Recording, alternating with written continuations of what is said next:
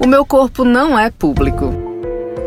Não é porque eu uso certa roupa ou faço tal exercício que você tem liberdade para ser invasivo.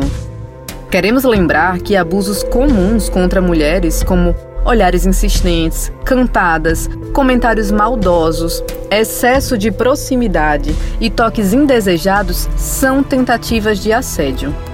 Aluna da BE, você é livre para treinar como quiser.